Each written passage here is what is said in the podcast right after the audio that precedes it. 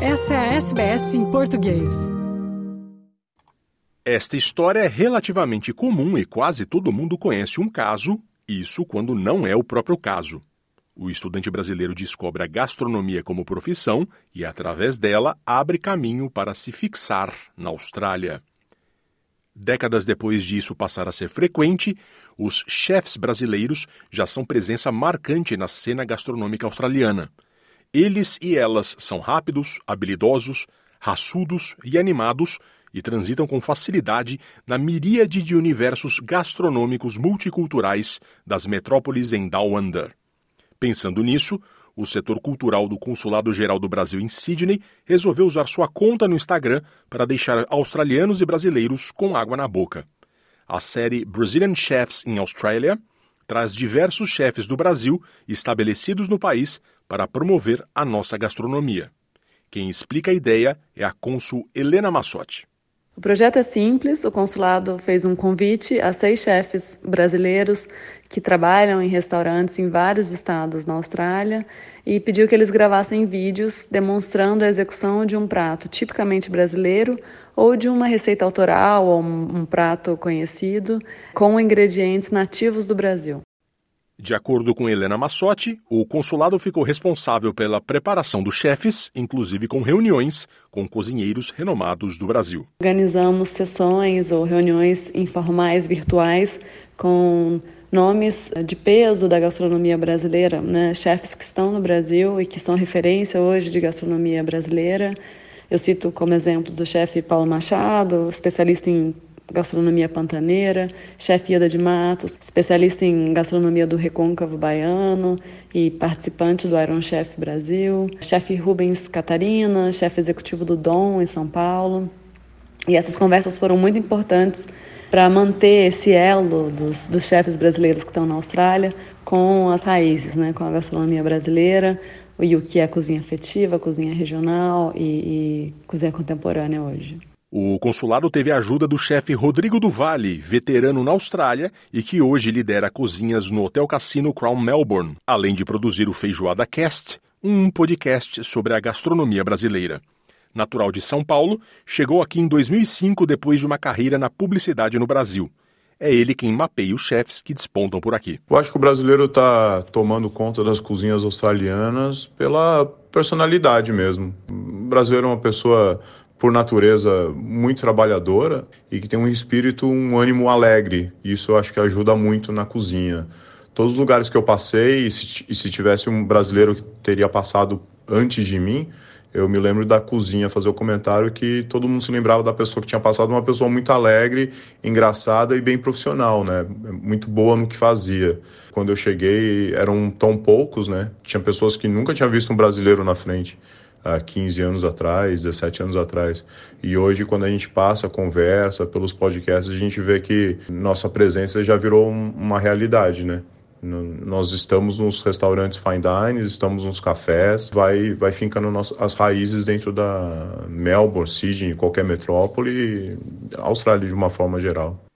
Já na segunda edição, o Brazilian Chefs in Australia traz receitas dos chefes Bruno Sestari, Gabriela Macedo, Silvia de Moraes, João Filó, Raquel Belli e Geisa Monteiro. Conversamos com três deles.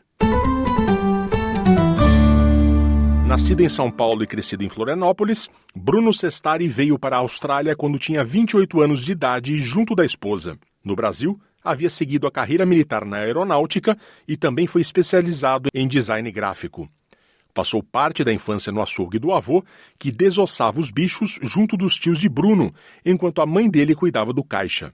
A paixão por carne nasceu ali e veio com ele para a Austrália, onde se descobriu na cozinha profissionalmente.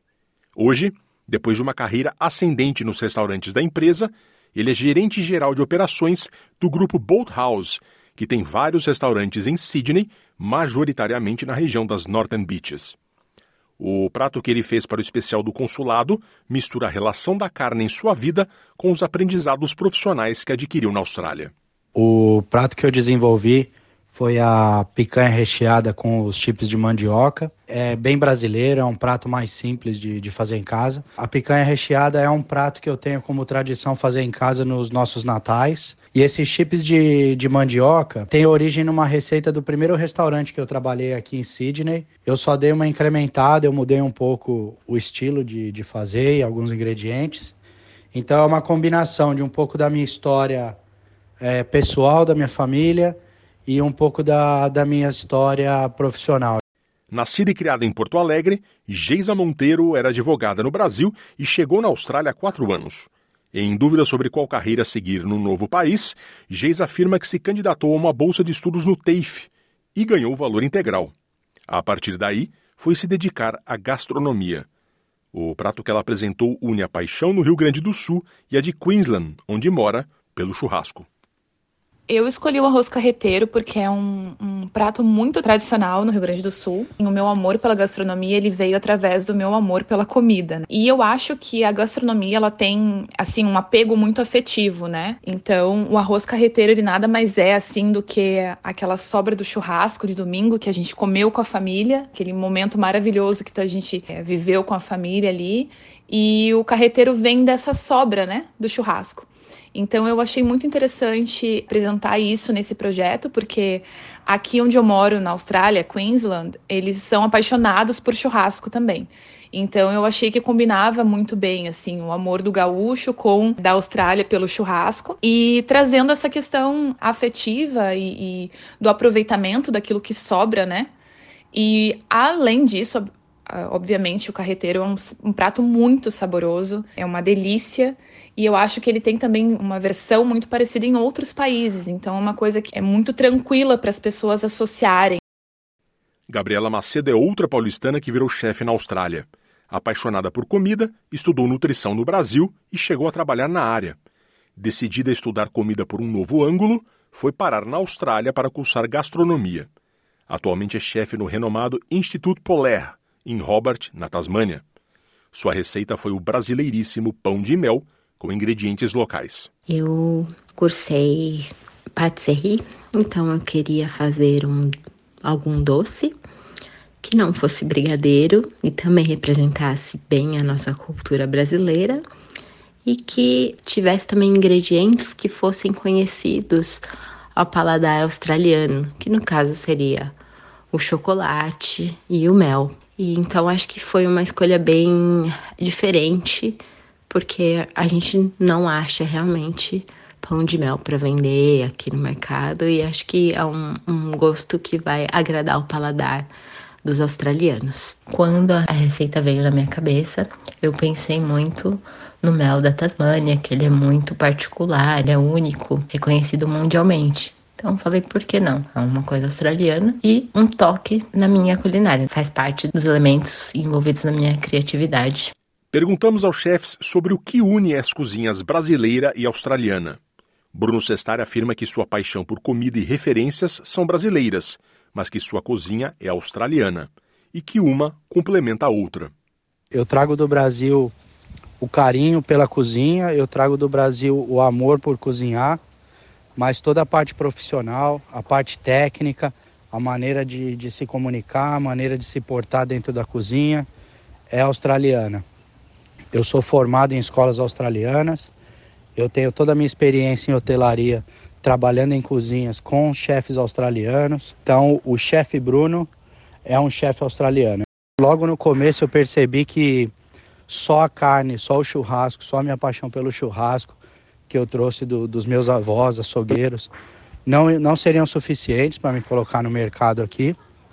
Então eu fui estudar, principalmente frutos do mar, é uma coisa muito forte, aqui pelo menos na região de Sydney, onde eu moro. Então eu tive que aprender sobre os, os peixes, sobre concha, sobre camarão, ostra, lagosta, coisas que, que eu não tive acesso no Brasil. Eu entendo que hoje a culinária australiana tem uma influência muito forte da cozinha asiática, com especiarias fortes. O chile é muito presente, que não é tanto no Brasil. O curry, o cumin é muito forte aqui na, na Austrália são coisas que, que eu não tinha no Brasil. Eu tive que me adaptar, pesar um pouco a minha mão no sal, no alho que a gente usa no Brasil. Eu tive que aprender a maneirar aqui na Austrália, que eles não são muito fãs. Eu tive que degustar muito, eu tive que ir muito em restaurantes australianos. Gabriela Macedo ressalta trazer para sua bagagem cultural brasileira o apreço do cozinheiro australiano por ingredientes locais. Outra coisa que me inspirou bastante foi valorização dos ingredientes australianos, né? Tanto, quanto, tanto da parte do governo quanto também da população. Então eles querem utilizar os ingredientes que eles produzem. E então isso também me inspirou nessa parte de criação, de aprender a utilizar, aprender um pouco mais sobre ingredientes nativos, também sobre a época de cada vegetal ou de cada fruta, para a gente poder desenvolver um prato de acordo com a estação. Geisa Monteiro responde que a influência do exterior e a paixão por churrasco unem a gastronomia dos dois países e que a importância a tudo que é produzido localmente é um aprendizado seu na Austrália. Eu realmente acredito que a Austrália e o Brasil têm muito em comum. Somos países influenciados por outros países, por outras culturas, e isso definitivamente reflete na questão da gastronomia. Esse mix de, de cultura, de sabores, de técnicas faz com que a Austrália seja um país único, possível que a gente consiga ter acesso a todos esses sabores e produtos num mesmo local. Outra paixão que a gente tem em comum, com certeza, é pelo churrasco, né, pelo barbecue. Nós do sul do país e, e o pessoal aqui de Queensland, na Austrália, acho que tem essa paixão em comum. E a importância que os australianos dão para tudo que é produzido na Austrália, é, especialmente para os produtores locais, esse suporte que é dado para esses produtores, para esses produtos, isso definitivamente influenciou na forma como eu vejo a gastronomia e a minha forma de cozinhar e as técnicas que eu utilizo. E eu acredito realmente que o uso de, de produtos locais, de produtos frescos, né, isso além de ajudar, dar suporte aos produtores locais e à comunidade como um todo, isso faz toda a diferença no resultado final quando a gente fala de comida. Para centenas de brasileiros e brasileiras que sonham em seguir a carreira na cozinha no país, os chefes do projeto dão algumas dicas. Geisa Monteiro diz que é importante não desistir na primeira dificuldade.